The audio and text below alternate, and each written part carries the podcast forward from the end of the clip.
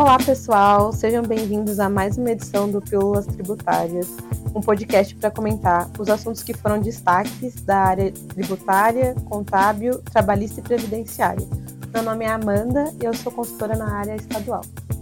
E eu sou Samuel, consultor também da área de tributos estaduais. E o tema de hoje é a subcontratação do serviço de transporte.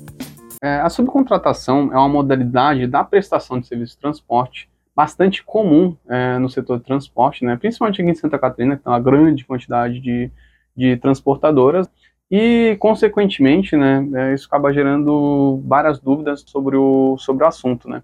Mas, enfim, né, sobre o assunto da subcontratação, né, primeiro é bom definir o que é subcontratação.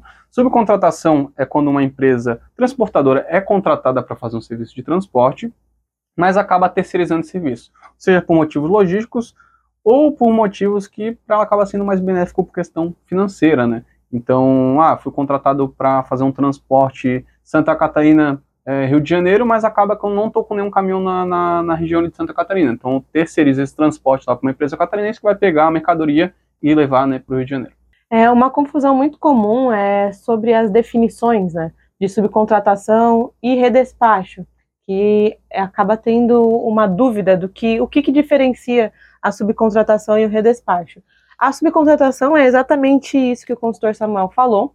É quando eu contrato uma outra transportadora para fazer o serviço de transporte que eu fui contratado, mas em sua totalidade. Então eu contrato essa transportadora para realizar todo o serviço de transporte que eu fui contratado para realizar. O redespacho é só uma parcela desse trajeto. Então, parte do trajeto eu não realizo, seja por motivos financeiros, logísticos, e contrato uma outra transportadora para realizar essa parte do trajeto. Essa é a diferença entre o redespacho e a subcontratação. É, na subcontratação também é importante é, definir a diferença entre o subcontratante e o subcontratado. Né? O subcontratante é a empresa que foi contratada para fazer o serviço de transporte, mas acabou não o executando, né? terceirizou né, essa prestação, né? e a empresa subcontratada a empresa que foi contratada por essa transportadora para exercer, né, executar o serviço de transporte de fato. E Samuel, e quanto à emissão de documento fiscal nessa, nessa operação, como que fica? É, quanto à emissão de documento fiscal, tem que ser para entrar a emissão do subcontratante e do subcontratado, porque são orientações diferentes que tem na legislação, né? Tudo isso está previsto lá no artigo 68 do anexo 5 do regulamento. Quanto à emissão por parte do subcontratante, importante se atentar que o fisco é o fisco não, né? O legislador orienta que haja uma mensagem padrão constante é, nas informações complementares do CTE subcontratado, informando que o CTE foi subcontratado e passando os dados, né, da empresa que foi subcontratada, inclusive quanto o veículo que vai ser utilizado, né, naquele transporte. Em relação ao CFOP, não há orientação específica, aplicando-se o CFOP de operação de transporte comum, por exemplo, se o contratante for uma indústria o CFOP de subcontratação seria um 5352, se for comercial seria um final 53, se for serviço de comunicação final 54 e assim por diante. O CFOP é de acordo com o tomador, como qualquer serviço de transporte comum. Da tributação, também não há nenhuma tratativa específica, seria a tributação normal do ICMS, observado os diferimentos previstos no anexo 6 do regulamento e também as isenções do ICMS previstas no artigo 5 do anexo 2 do regulamento. E quanto à emissão de, do documento fiscal da subcontratada, a diferença é por causa da tributação. Então, você pode emitir com o CFOP 5351, que é de serviço de transporte destinado à mesma natureza, ou 5360, que é um serviço de transporte a substituto tributário. Por quê? Quando o serviço de transporte se inicia em Santa Catarina, a legislação catarinense permite que apenas o subcontratante destaque o ICMS no documento fiscal, dispensando assim a subcontratada de fazer esse destaque. Então, quando a subcontratante destaca o ICMS, eu não preciso destacar, emito no CFAP 5360.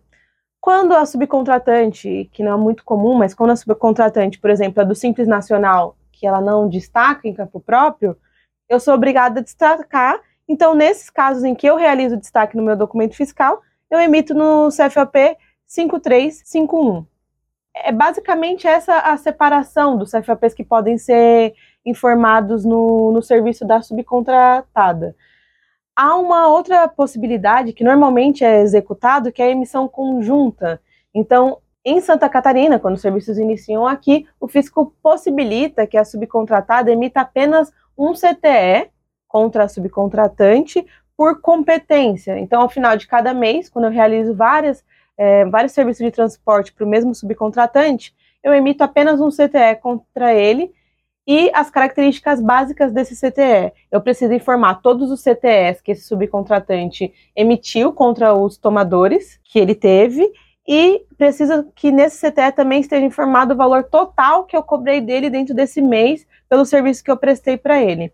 O que tem uma acaba tendo uma dificuldade nessa emissão desse CTE é que pode ter destinatários diferentes, remetentes diferentes. E nesse caso, Samuel, como que a gente faz para emitir esse CTE? Uhum. É, antes de entrar nesse assunto, tá, é bom destacar que essa tratativa ocorre, né, está prevista no, na legislação, porque não é incomum uma transportadora ser subcontratada de forma constante por outra transportadora, né? Então, tem uma transportadora de confiança, a empresa continua contratando aquela transportadora e terceirizando nessa situação, e também quanto à não emissão do CTE, o CTE ser emitido só no fim do mês, surge a dúvida, ah, mas como que vai acobertar o serviço de transporte?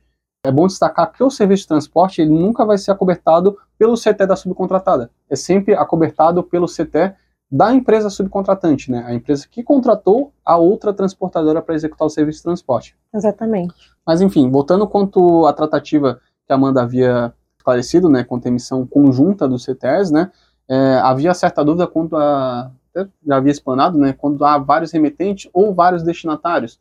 E surgia dúvida quanto a essa emissão porque não tinha previsão em lei. Até hoje não há. O que há é um boletim técnico é, de orientação quanto a essa situação, com o boletim técnico 2012/001. E lá ele orienta que nesses casos diversos remetentes diversos destinatários, que a razão social do remetente ou do destinatário, o que houver de diversos, né, seja preenchido com, com um termo, né, diversos, diversos por extenso mesmo, e os demais dados do remetente ou do destinatário, ou seja, quem tiver ali com diversos a ser declarado no, do, no documento, né, e seja preenchido com os dados da própria transportadora.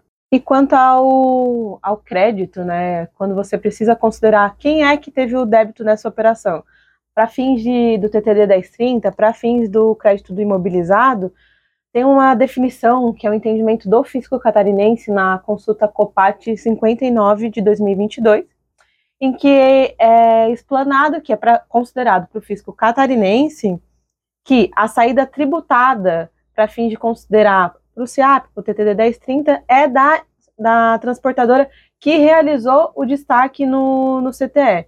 Então, em regra geral, é da subcontratante. Então, para a subcontratante, aquela saída vai ser considerada tributada. Quando a subcontratante for do Simples Nacional, que é o mais comum, e aí a subcontratada é responsável pelo recolhimento do ICMS, vai ser considerada uma saída tributada para a subcontratada, tanto para fins de crédito imobilizado, tanto para fins de crédito do TTD 1030. É, essa polêmica surge porque o legislador, ao definir essa não tributação da operação, né, o não destaque do ICMS nessa operação, ele não é, explicou o motivo da não tributação. Então cai para interpretação. Tem alguns estados que deixam claro essa situação, que é substituição tributária, tá?